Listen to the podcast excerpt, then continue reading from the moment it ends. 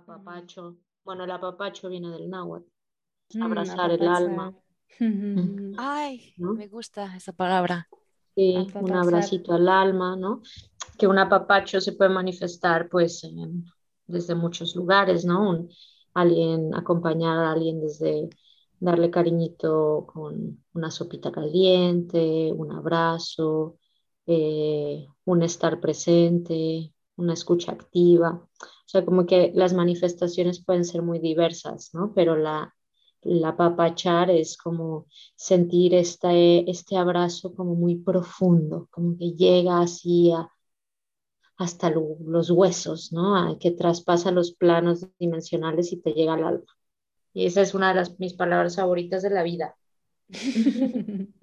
Ahora es la mía también. Sí, luego están las mías también. Sí. Qué lindo. Súper chévere.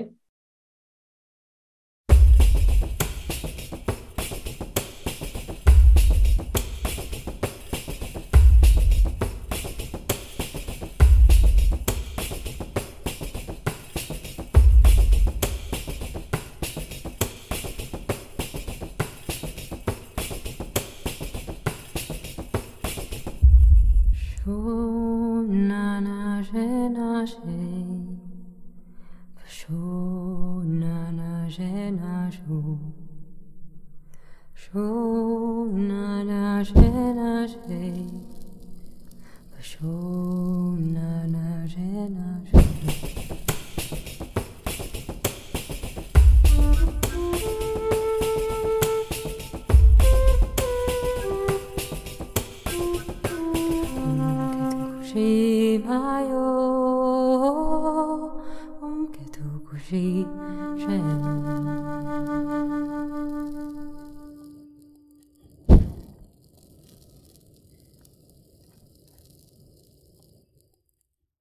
Somos Bárbara Anita y María Armando González y esto es Gran Radio Rushidera.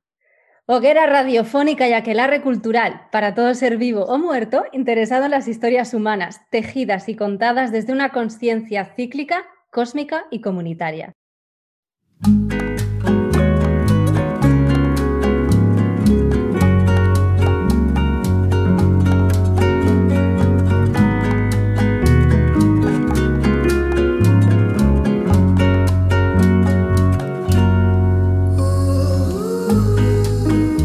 Tema de hoy es el amor. Y para hablar de un tema tan amplio, tenemos como guía a Yaneli García, que es psicóloga migrante, lúdica y transhumante, especialista en juego y buen trato. Ella colabora con la asociación Otra Escuela, donde lleva el proyecto laboratorio Erotización del Buen Trato como acto político. Hola, Yane. ¿Cómo estás? Bienvenida. Hola, hola chicas, Bárbara, María. Pues muy bien, súper ilusionada de, este momento, eh, de esta invitación tan bonita, tan grata y pues así como nerviosa también. De, ay, muy contenta. Muchas gracias. Pues nosotras Bienvenida. Estamos, sí, nosotras estamos contentísimas de tenerte aquí. Yo estoy emocionadísima se me ha abierto un portalón al investigar este tema con una cantidad de nombres, una cantidad de vídeos, una cantidad de libros que me quiero, mm, me quiero comer ya, pero no puedo, no tengo tiempo. Bueno, he dicho psicóloga migrante y ahora específico porque tú eres mexicana y ahora estás afincada en Madrid, ¿verdad?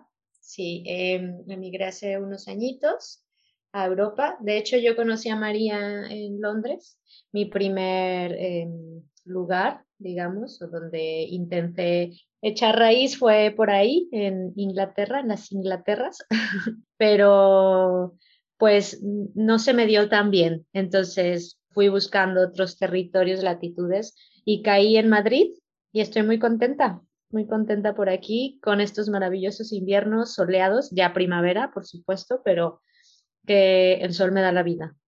Entonces, bueno, ha sido ahí una búsqueda, un caminito eh, adverso también y de mucho aprendizaje a la vez.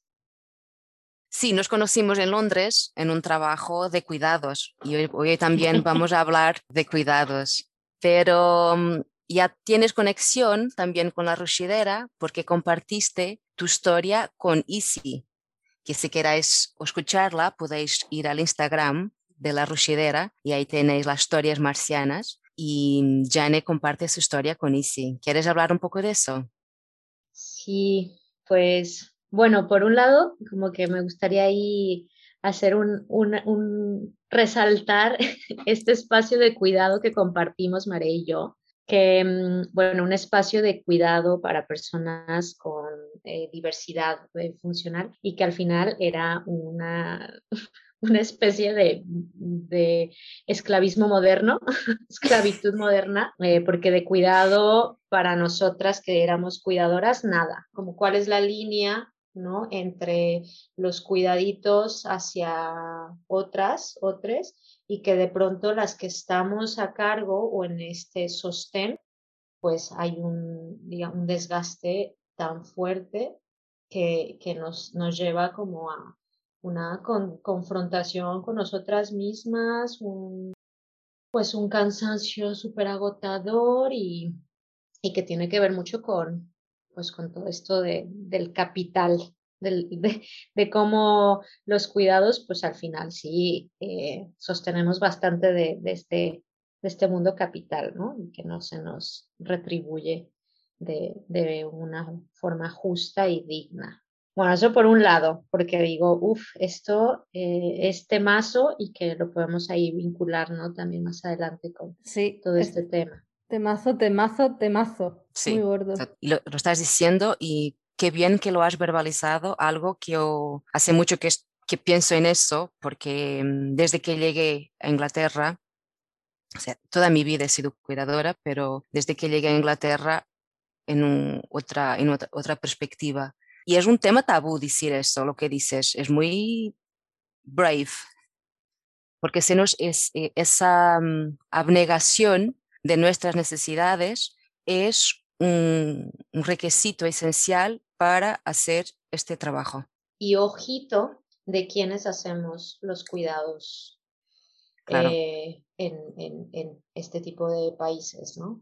Usualmente somos las migrantes, las que venimos de otros sitios em, y que usualmente eh, las personas de, de, origen, ¿no? De ahí, pues no les late, no les gusta para nada eh, hacerse cargo de esto. Pero sí, creo que es súper importante mencionarlo, sobre todo porque hay una erótica del maltrato dentro también de estos pequeños y microsistemas que se, que se van fundando en, las dinámicas de, los cuidados. Y bueno, y en ese sentido, ¿no? Y, un poco también compartirles que más allá de, esta experiencia de, de, cuidados que tuve en Inglaterra, pues también me encontré con seres súper bellos, ¿no? Y en aras también de, pues de seguir alimentando mi fueguito interior, pues siendo migrante y, y tener una realización profesional o vocacional, digamos que eh, es una combinación eh, muy difícil. Y ya me dirán ustedes, ¿no? Es como, ¿cómo voy a tener, cómo voy a acceder a una realización de este tipo si por otro lado tengo que sobrepasar miles de obstáculos, adversidades, eh, es como un juego de Mario Bros, ¿no? Entonces, constantemente estás ahí como esquivando papeleo, burocracia, opresiones, etcétera. Entonces, como en, en, en, esta búsqueda también como un poco creativa de, de, pensarme de cómo hago para seguir nutriendo esta parte más lúdica, ¿no? Más juguetona y que tiene que ver con el contacto más cercano con otros seres, otras personas que también creen en, en otra forma de entender el mundo, de darle lectura al mundo y hacer espacios o generar espacios que sean más amables con nosotras, más eh, dialogantes, más eh, serenos también, ¿no? Más de bienestar. Y entonces yo me encontré eh, con, con Isi, ¿no? que ella en algún momento vivió en Guadalajara y compartimos espacios colectivos y espacios de lucha y resistencia que tenían que ver con el urbanismo y el género. Entonces yo estaba muy metida en un tema de ciclismo urbano desde los feminismos y se llama Femibici. Y Femibici es un, colectivo eh, muy potente que sigue vigente y sigue súper activo eh, en, en, Guadalajara. Nos conocimos ahí en un espacio de activismo que se llama Bike Bike. Nos encantamos y ahí fue donde hicimos nuestro primer encuentro. Después, cuando yo me voy a Inglaterra, reconectamos y ella estaba en Brighton. Entonces, Easy es, digamos, como un, un pilar que estoy donde estoy mucho gracias a ella, porque ella me conecta con muchísimas personas y le gusta un montón el juego. Ella es súper lúdica, súper creativa, súper locochona, como decimos en México. ¿Eso, que, ¿eso es? Locochona es como... locochona es como... como con mucha energía, muy vital, ¿no? Que está así como muy alegre, muy ocurrente, bromista. Pues es como un compendio ahí de, de varias cualidades, ¿no? Sí. Pues con una tonalidad de celebridad, celebración de la vida. ah, como, wow, como muy pelo suelto, cabello suelto al aire, un poco así, ¿no? Desmelenada. salvaje, eso. Me, encanta. Y conectamos durísimo, súper profundo. Y gracias a ella se empezaron a propiciar espacios en donde yo tuve oportunidad de facilitar a través del juego, del juego, de artes de participación, em, de dinámicas grupales, que ha sido un poco mi bagaje de intervención comunitaria, práctica grupal, eh, educación popular etcétera. Y entonces esto a mí también me hacía que, sea, que, que mi fueguito ¿no? de, compartir el juego como un portal para expandir la conciencia siguiera presente. Entonces el juego para mí siempre ha sido un, una ventana muy importante para el autoconocimiento. El juego luego se piensa que es de niños, ¿no? Un juego de niños, pero como adultos también podemos jugar la existencia. Entonces, como cómo el juego existencial forma parte de, de, imaginarios que nos hacen configurar la existencia más allá de los marcos lógicos y marcos del deber ser en los que estamos paradas, ¿no? Ahí sí le gustaba mucho esta metodología, ¿no? De artes de participación, utilizar el juego y las artes para la intervención comunitaria. Y en este trayecto, pues empecé a aplicar a maestrías, a, a sitios para quedarme para cambiar mi estatus de migrante voluntaria en Inglaterra a estudiante, que adquieres un poco más de beneficios o de derechos. Y pues porque yo quería estar más tranquila, tener oportunidad de colaborar en lo que a mí me gustaba, ¿no? Y ella me dijo, Jane, me encanta, me encanta lo que tú haces, me encanta tu proyecto, yo te quiero apoyar. Y yo, ay, gracias, bella, qué linda. Y bueno, uno nunca, yo nunca imaginaba como la magnitud o lo que ella estaba pensando, qué significaba eso. Entonces resulta que mm, recibió una herencia muy fuerte, muy grande de, de sus abuelos. Eh, y de pronto decía, wow, es que esto me llegó de la nada. O sea, yo no hice nada. Y ella sí que es verdad que tenía una sensibilidad como muy fuerte en torno al privilegio blanco y me dijo, pues yo este dinero lo quiero compartir. Yo quiero compartirlo a alguna asociación, algún proyecto que me lata, tal. Y en algún momento mm, se acercó conmigo y me dijo, oye, es que a mí me encanta tu proyecto de vida. Apliqué fundings, no me los otorgaron. Y las maestrías en Inglaterra son bastante caras, son muy inaccesibles, sobre todo para la gente migrante, o sea, paradójicamente, ¿no? Eh, 16 mil pounds, 18 mil pounds, y era, forget it, o sea, no lo voy a lograr. Y ella me dijo, yo, yo quiero ayudarte, yo te quiero pagar algo. Y yo, estás, o sea, súper loca, claro que no. Bueno, el caso es que al final accedí a que ella me diera un, un préstamo pequeño, ¿no? Para hacer trámites para aplicar a otra maestría en España, justamente. Y cuando me llama por teléfono, que ya me ha otorgado así el préstamo, entre comillas, pues era bastante más dinero de lo que habíamos acordado y yo estaba súper loca. Me dice, no, no, no, no, no, esto es un regalo, pero así con esa con esa alegría, esto es un regalo, esto es para ti, no me lo tienes que regresar, tal, y me cuelga. Y yo, estás loca, Isi, ¿cómo crees? Y cuando yo empiezo a hacer el trámite, que entro a España, nos volvemos a ver, ella se va a México, estaba súper contenta porque además ella quería regresar a México a vivir y estaba muy, muy, muy contenta porque además ella con ese dinero iba a comprar una casa, una casa en el centro de Guadalajara para montar un centro de voluntariado y un centro de, de taller de bicicletas y ella iba a ser profe de inglés para niños con pocos recursos. Entonces hablamos, estábamos súper contentas, yo me vengo a España y ella al final se queda en México. Entonces yo empiezo a hacer este proyecto, súper feliz. Eh, le digo, pues no lo había logrado en la inscripción, en la matrícula y bueno, esto obvio voy a trabajar durísimo para regresar. Pues ella tuvo un accidente de bicicleta, ella era muy, muy ciclista, pues ese fue el espacio primero ¿no? que compartimos y estuvo viajando en un parque natural de, de México y con su familia y tuvo un accidente y, y la arrolló un camión. Entonces fue un, fue un impacto muy fuerte para mí. Yo creo que ha sido de las muertes más duras que, que he tenido ahí en mi vida y que he hecho el duelo.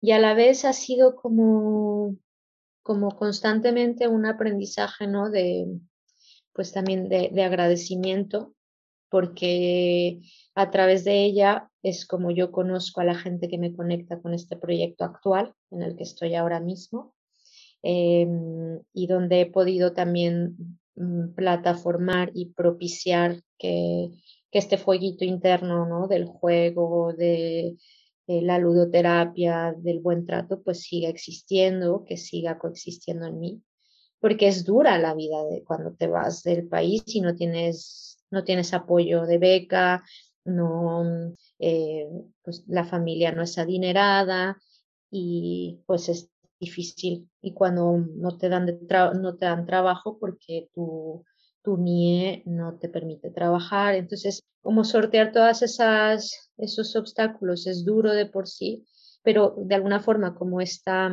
este creer, ¿no? Creer en otros proyectos y genuinamente compartir desde lo que me compartió Isi, que además fue una generosidad inmensa, pues me ha hecho un poco como que me ha hecho también pues caminar, ¿no? Y, y no, mm, bueno, y estar desde donde estoy ahora sin tampoco negar pues todo, todos los otros personajes maravillosos que han también eh, soñado este sueño conmigo, ¿no? Entonces, pues esto, igual ya me alargué muchísimo, pero em, para contarles que ha sido una de las manifestaciones de amor más bonitas que he tenido en mi vida.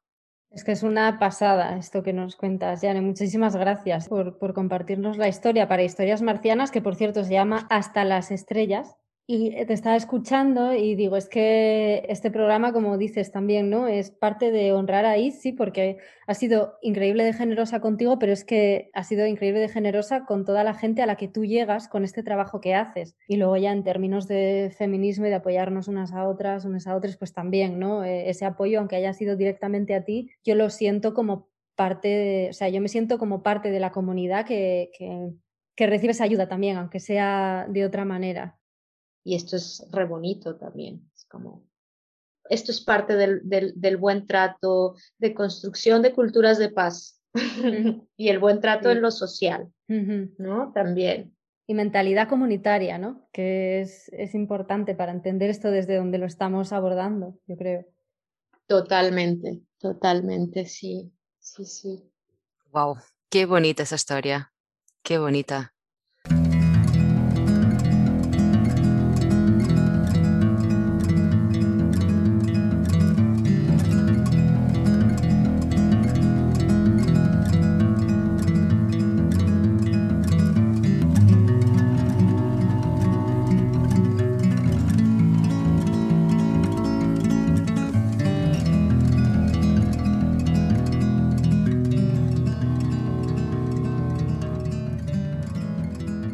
¿Qué es eso de la erotización del buen trato? ¿Qué es el eroticismo en tu perspectiva?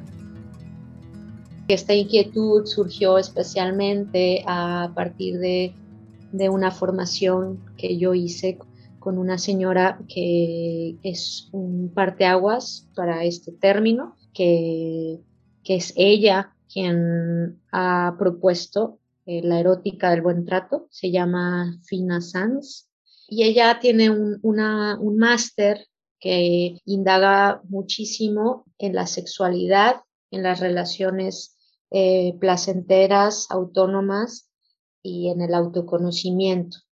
Y es un máster muy vivencial, entonces atraviesa muchísimo pues, toda esta experiencia de cómo nos vinculamos y nos relacionamos con el cuerpo y la historia de, nuestra vida, la historia que tenemos o los vínculos que tenemos con em, pues ciertos relatos amorosos, nuestros relatos o lo que nos cuentan eh, la familia de cómo, de cómo nos tendríamos, entre comillas, que relacionar o vincular.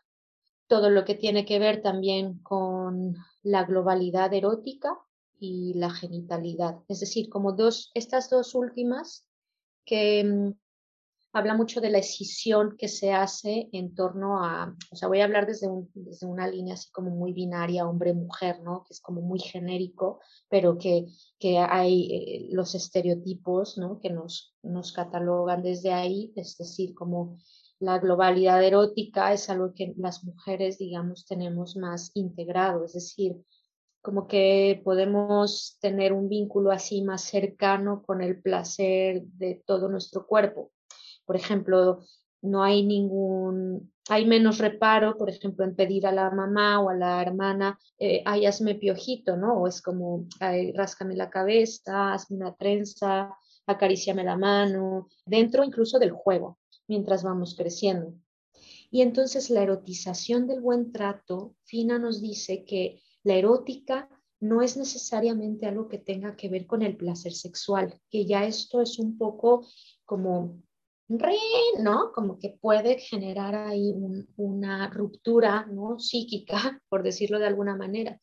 Entonces, la erótica a lo que ella se refiere es una excitación que nos produce algo vivido, una excitación del cuerpo. Es una intensidad emocional que sentimos a través de la piel y que nos estimula y está asociado a alguna emoción.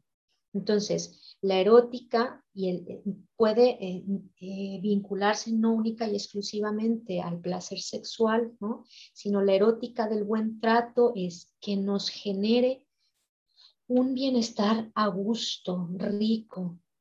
Qué bien, es decir, erotizar también la contemplación, la serenidad, erotizar la ligereza del andar, ¿no? Y eh, algo que dice Rosa Montero, ¿no? Eh, eh, que me gusta mucho cómo escribe, es cómo de pronto ella intentó aprender la ligereza y entendiendo la ligereza como una maravillosa virtud existencial que consiste en saber vivir el presente con plenitud serena.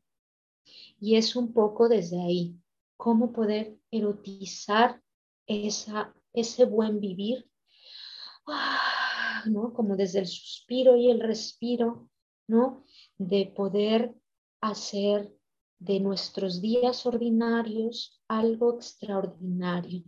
Cosas que usualmente hacemos, que los hacemos como muy en automático, pero que podemos ponerle una conciencia activa desde la escucha y el conocimiento de nuestros cuerpos, nuestras cuerpas, para poder saber cuáles son esas necesidades y también diferenciar, como ya bien lo decía, ¿no? Cómo diferenciamos lo que nos lleva al bienestar y lo, que de pronto capitaliza el, el mentado bienestar.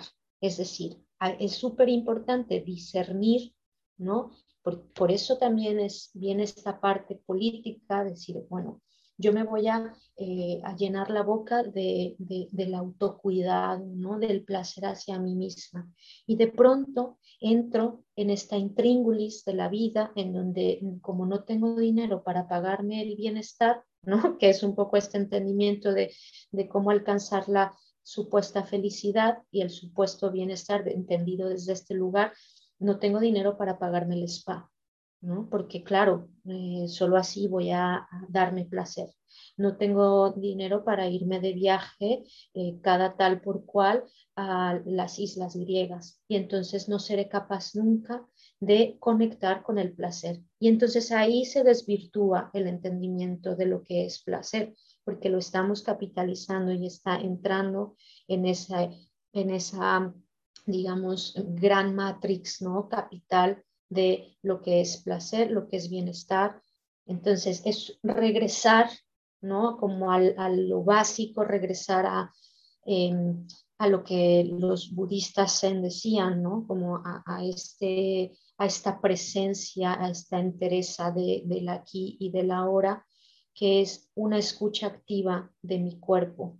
Entonces, yo me puedo dar placer y puedo, puedo em, vibrar en, ese, en esa erótica, de, en ese placer a través de, de acciones muy sencillas.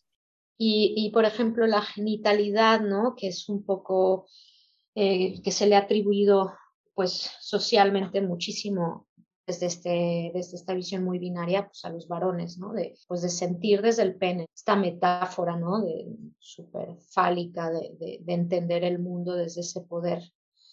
Entonces, lo que hablaba mucho eh, Fina es justamente de integrar estas dos partes, especialmente, por ejemplo, las mujeres que tenemos ahí un, una integración del placer, placer-culpa, o sea, como que socialmente hablando no, es, no está como tan naturalizado esto de que nosotras conectemos con el placer eh, e integrar además este poder de la genitalidad también nosotras. Entonces es como un compendio muy global, un trabajo eh, de un trabajo personal muy profundo donde se van desmenuzando distintos elementos, cualidades y habilidades para poder entender el, lo que es la erótica, la erotización del buen trato. La erotización usualmente cuando hacemos eh, cursos, ¿no? Laboratorios, la, la gente se queda un poco con cara de what, ¿qué es esto? Esto es algo súper nuevo, ¿qué significa? No sé qué se les ocurre, qué es la erótica del buen trato, ¿no? O sea, como que ustedes me puedan también decir, bueno, a mí lo primero que se me vino fue esto, Ah, pues te puedo decir lo que se me vino, Yane, que además era eh, como que lo entendí mal al principio y para mí la erótica del buen trato lo entendí creo que al revés, como em, que hay muchas personas, y bueno, estamos hablando particularmente de mujeres, ¿no? De una manera generalista, pero estamos hablando desde ahí, eh, que es el que en cuanto se me trata un poquito bien, entre comillas ese bien, que puede ser muy grande, yo me enamoro. Eh, que es un esquema que yo he identificado, no en mí, pero bueno, lo he visto. Este patrón de en cuanto alguien me trata bien, me trata bien yo me enamoro. Y es como buscar ese cuidado que yo no me estoy dando y también el, el, que se ha normalizado tanto, está tan normalizado el maltrato que en cuanto alguien me trata como una ser humana, ya significa que es el amor de mi vida o que es una persona súper importante cuando es el trato que debiera ser el, el habitual. O sea que yo lo entendí por ahí. Yo lo entendí porque yo había leído Mujeres que aman demasiado. Entonces lo entendí desde un lugar en que del placer en tratarnos bien y en que nos traten bien, porque yo creo que a veces el placer está asociado a la autodestrucción. O sea, por ejemplo, Ay, trabajé un montón, ahora este fin de semana me voy a beber todas las cañas, me voy a emborrachar, me voy a esto. O sea, el placer creo que está muy asociado a hacer cosas que no nos hacen bien. Incluso esto trasladándolo para las relaciones, que ese libro Mujeres que aman demasiado habla, ¿no? Este placer que tenemos placer sexual en este caso, ¿no? O sea, que los hombres que, que nos tratan mal, los bad boys, que nos dan más morbo. Y entonces yo he visto la erótica del buen trato como aprender a amar y a tener placer de las cosas que nos hacen bien, que son sanas. Pues sí, son eh, premisas que nos ayudan mucho a empezar a definir o a dar contenido a esto de lo que es la erotización del buen trato. Entonces, digamos que ambas líneas, ¿no? Tienen, convergen, eh, sobre todo en el análisis que se hace de si no, si no entendemos a qué nos referimos con la erotización del buen trato, podemos mirar el referente que sí tenemos y, desde dónde lo entendemos. ¿Qué sería la erótica o la erotización del maltrato? Me ha venido a la cabeza Bell Hooks, porque la ha estado también revisando su libro Todo sobre el amor, lo recomiendo. Mm. Sus capítulos están titulados por conceptos, es decir, el primero es claridad, el segundo justicia, el tercero honestidad, el cuatro compromiso y así hasta trece. Y cada capítulo aborda el amor desde una perspectiva concreta que tiene que ver con esas palabras. Y el primer, primerísimo, que es claridad, ya incluye un comentario suyo que dice, necesitamos un mapa que nos guíe en nuestro viaje del amor hacia el amor, ¿no? Y para empezar necesitamos un sitio donde claramente sabemos qué significa el amor. Es decir, hay una referencia que nosotras tenemos del amor y en base a eso vamos desarrollándolo en la vida. Sí, que, esto, ¿no? Que, mencionas, nos regresa también la mirada para recoger esa, asumir esa responsabilidad que, nos corresponde al momento de, de co-crear y de crear eh, relaciones más sanas y de decir, bueno, esto lo quiero, esto no lo quiero, y también ir aprendiendo de, de a poco cuáles son las, los negociables y no negociables que vamos a integrar en nuestros vínculos. A partir de ese trabajo con la escucha del cuerpo, de hacer consciente lo inconsciente y mirar ese relato o esa narrativa predominante, puedo tener capacidad y agencia para modificarlo. Y entonces el, automático o el mecanismo a lo que me pueda llevar ¿no? mi, mi actuar pues siga siendo eh, bajo esa tónica de, bueno, es que estoy repitiendo patrones, no entiendo.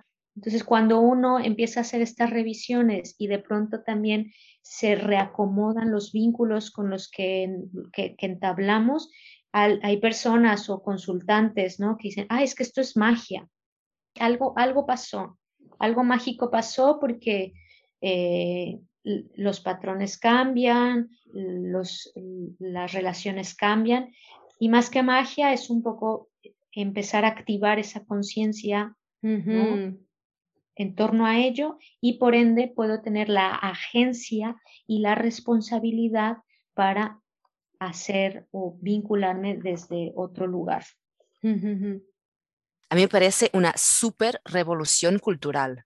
O sea, desde mm, desde nosotras mismas, de aprendernos a amarnos, a cuidarnos, a empoderarnos de nuestro placer, a, hacernos responsables afectivamente por nuestras relaciones y desconstruir esto del amor romántico, que es el cuento que nos han vendido toda la vida, la literatura, las pelis, todo, lo que es una relación, lo, cuáles son las responsabilidades por estar en una relación, entonces, el placer y la erótica del buen trato me está pareciendo como la revolución, ¿no? Y de ahí, más específicamente, cuál es entonces la política, desde tu perspectiva, el efecto macro, el acto político de cuidarse y de cuidar a los demás, la erótica del buen trato.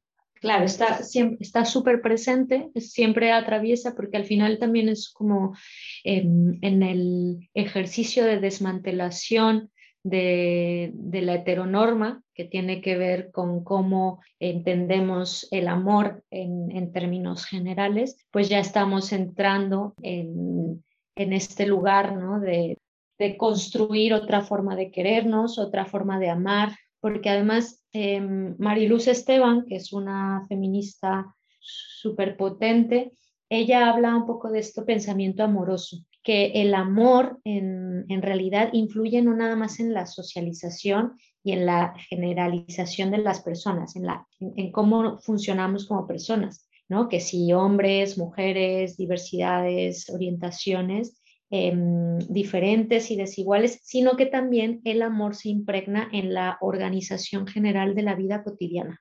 Es decir, el amor o la forma en cómo entendemos el amor, que usualmente es muy jerárquico y colocamos el amor de pareja eh, en un lugar y que tiende a ser la última realización y sobre todo de las mujeres más que de los hombres, afecta eh, a la vida política y a la vida institucional.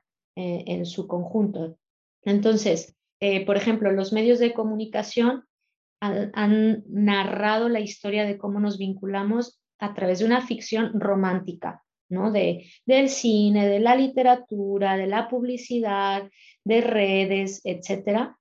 Y ella dice que se ha transmitido una fórmula hipertrofiada de cómo se supone que debemos construir los afectos. Entonces, esta narrativa predominante no es o no existe si nosotras empezamos a desmantelarla y por ende también a cuestionar las relaciones de poder que se van impregnando en otras áreas de la vida, en lo laboral, en las políticas públicas, en la forma en cómo nosotras nombramos nuestros afectos, cómo colocamos los afectos al centro y que también podamos tener esta perspectiva de que los cuidados y, el amor entendido desde esta heteronorma nos coloca a nosotras en un lugar de sumisión. Entonces, por eso el amor es también cultural, por eso el amor, eh, la forma o el pensamiento amoroso que impregna muchas más áreas de la vida es importante desmantelarlo porque de otra forma se siguen perpetuando estas narraciones y estas relaciones de poder, se preservan. Digamos que el reto es pensarnos la forma en cómo nos vinculamos y el amor, la revisión crítica de estos supuestos, la revisión y el análisis de estos conceptos y de estos argumentos que utilizamos.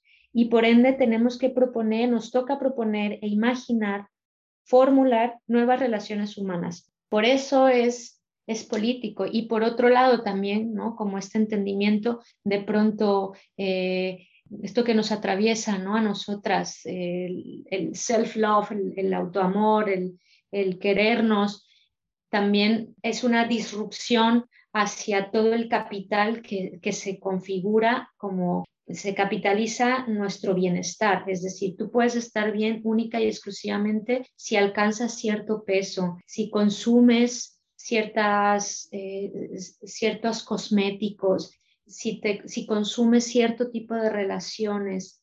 Entonces, todo, eh, todo este, esta matrix o esta macroestructura está realizada, está hecha, está dibujada para que se preserve estas desigualdades o estas relaciones de poder eh, en el mundo. Entonces, por eso es súper importante poner conciencia en eso que de pronto realizamos inconscientemente para poder levantar la voz y de pronto no ponernos en contra unas contra otras, sino al contrario, estar en esta lucha, ¿no? en esta resistencia, en este análisis crítico que también para ello los feminismos nos han abierto un portal súper importante para deconstruir estos afectos eh, y estas normativas que pues ya no, ya, hasta aquí, basta, y de los límites sanos y dignos para, para que nosotras podamos reconectar con esa erótica, con ese poder de lo erótico, con ese poder del placer que se nos ha, nos ha sido coartado históricamente y es ya no más, o sea, hasta aquí. Cuando yo pienso en lo político y en cómo la política es todo, para mí la política es todo, no es un aspecto ah, diferenciado y, delimitado de, la vida y del mundo. Eh, para mí tiene mucho que ver con tomar decisiones, es decir, cada vez que tomo una decisión estoy haciendo política porque en base a unas ideas que tengo construidas, cultivadas o no, pasivamente acumuladas, yo voy dirigiendo mi vida paso a paso en una dirección o en otra. Entonces, a mí se me hace importante subrayar que mm, reconocer que, que sí, una puede como leer, informarse mucho y leer mucho sobre el buen trato, que también mencionabas, Janes, se me puede llenar la boca de autocuidados y de todas estas cosas. Pero la cosa está en la práctica, en, esa escucha activa y en, vivir activamente y no pasivamente. Y que cada vez que se nos presente la opción de tomar una decisión, haya una responsabilidad sentida y, acogida nuestra que tenga que ver con, con, informarnos para que eso, cuando se nos presente la ocasión de tomar una decisión, yo sé que estoy encaminando mi vida y por tanto la de aquellas personas a quienes repercute mi decisión hacia el sitio que quiero. Y esas decisiones pueden ser grandes decisiones de estoy con esta persona o no, y luego pequeñas decisiones, pues eso, ¿qué cosmético me compro? Es que a lo mejor no me compro más cosméticos. Esas pequeñitas cosas para mí son política. ¿Tiene esto sentido para vosotras? Total, esto, la construcción sociocultural, cómo nos vinculamos con el mundo. Y entonces, desafiar estos conceptos y estas narrativas es político ya. Sí, me he quedado como pensando, claro, eh, desde la idea de es, eh, está en nuestras manos desmantelar este sistema. Y yo pienso, ojo, ¿y cómo hacemos eso? Porque siempre es como algo súper grande, ¿no? ¿Cómo se desmantela un sistema? Para mí la respuesta va por el camino, de, el camino asociativo y comunitario de las cosas, ¿no? Pero sí, creo que en esa pequeña toma de decisiones hay, hay un poder que quizás subestimamos.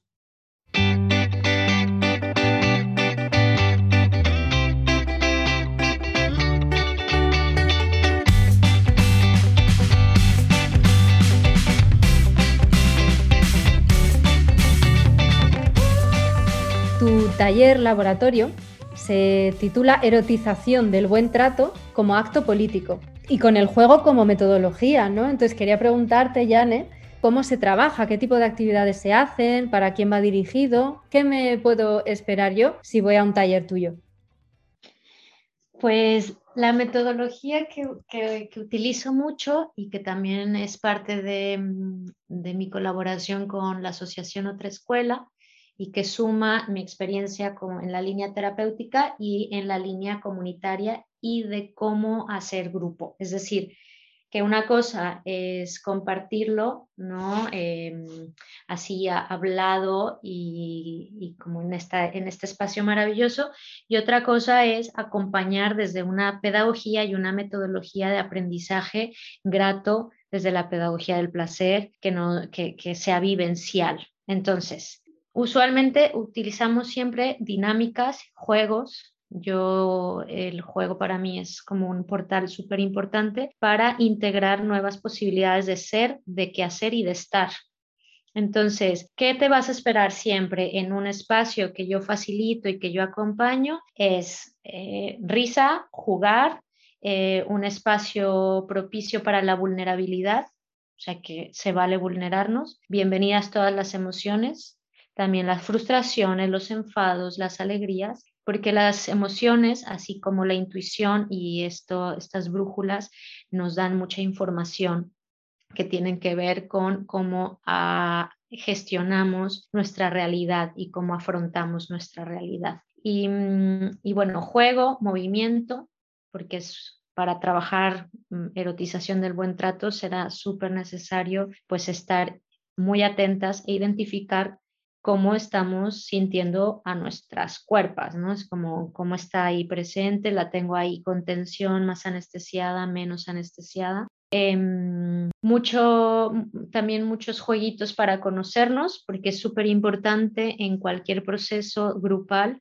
que el grupo sea grupo, es decir, que haya un espacio y un tiempito dedicado a que se dediquen las, se conozcan las compañeras, con quién voy a compartir para mí que es erótica el buen trato y si de pronto hablamos de maltrato, pues no lo voy a mm, compartir con cualquier persona. Perdona, Yane, porque este mm, trabajo está orientado a mujeres. Este trabajo está orientado a mujeres y a, todas las personas que se identifiquen como mujeres.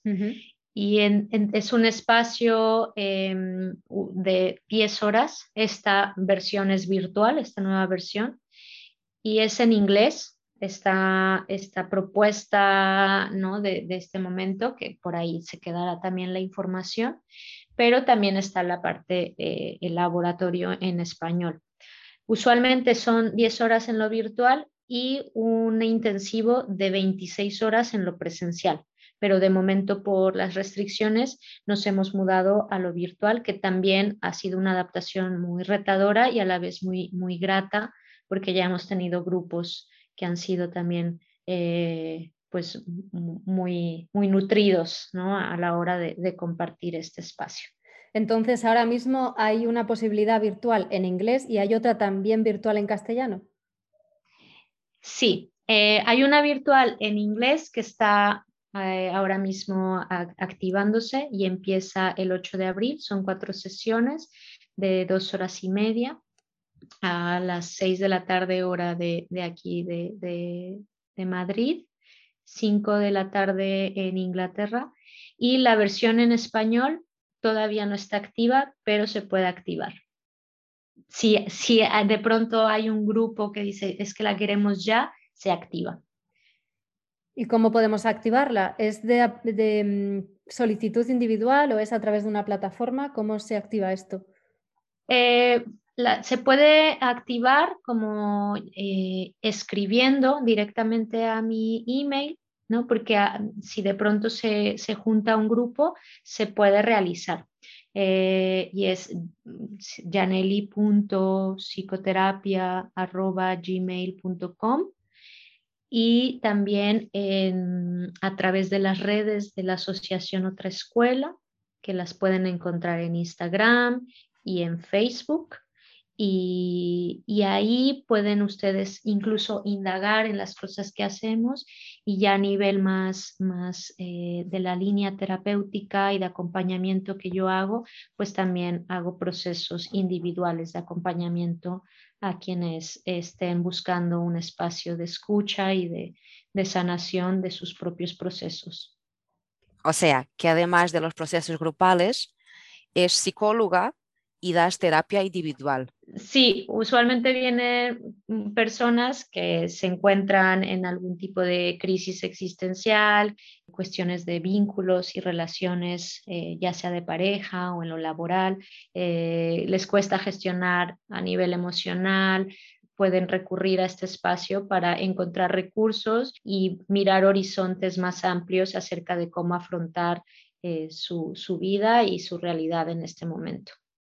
Como última pregunta, antes del juego, me gustaría que hicierais en una palabra ¿Qué es el amor al final? Respeto. Diversidad. Conexión.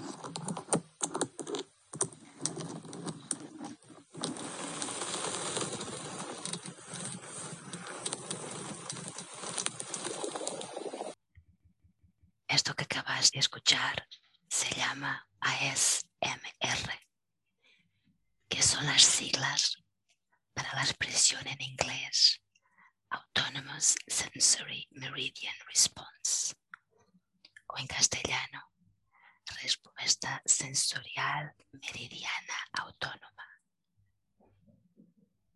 Esto es una sensación agradable de cosquilleo o de hormigueo que se siente en la región de la cabeza, cuello y hombros cuando se escucha a alguien susurrar o hacer sonidos o movimientos repetitivos. Es una experiencia sensorial, no sexual, que se puede activar con varias cosas. Escuchar la voz, suave o susurrante, o soniditos suaves y repetitivos, por ejemplo, cuando pasas las páginas de un libro, masticar, crujir, sorber morder alimentos o chicles. Voy a haceros unas preguntas sobre placer sensorial. Vamos a explorar los sentidos. Y voy a pedir que me contestéis con esta voz susurrante y voy a pediros que describáis las sensaciones de placer lo más detalladamente posible. Pues yo cuando quiero relajar, me echo en mi cama y pongo sonidito del mar, escuchar el mar. Y lo veo, cierro mis ojos y veo las olas ir y venir. Imagino mi cuerpo flotando y suele pasar que nada estoy durmiendo. Jane, ¿qué olor tiene agregado más memorias placenteras?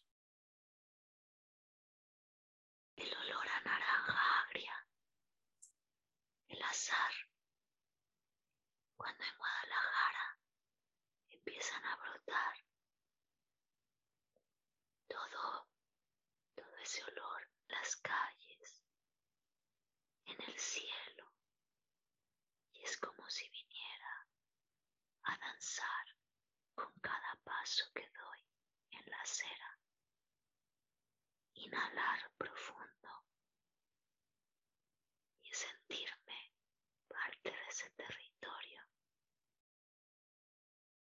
Bárbara, ¿qué te gusta más? No, perdona.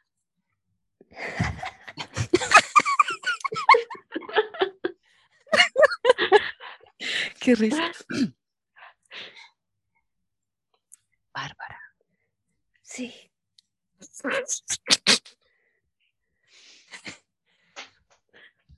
¿Cuál es la bebida que cuando bebes sientes más placer?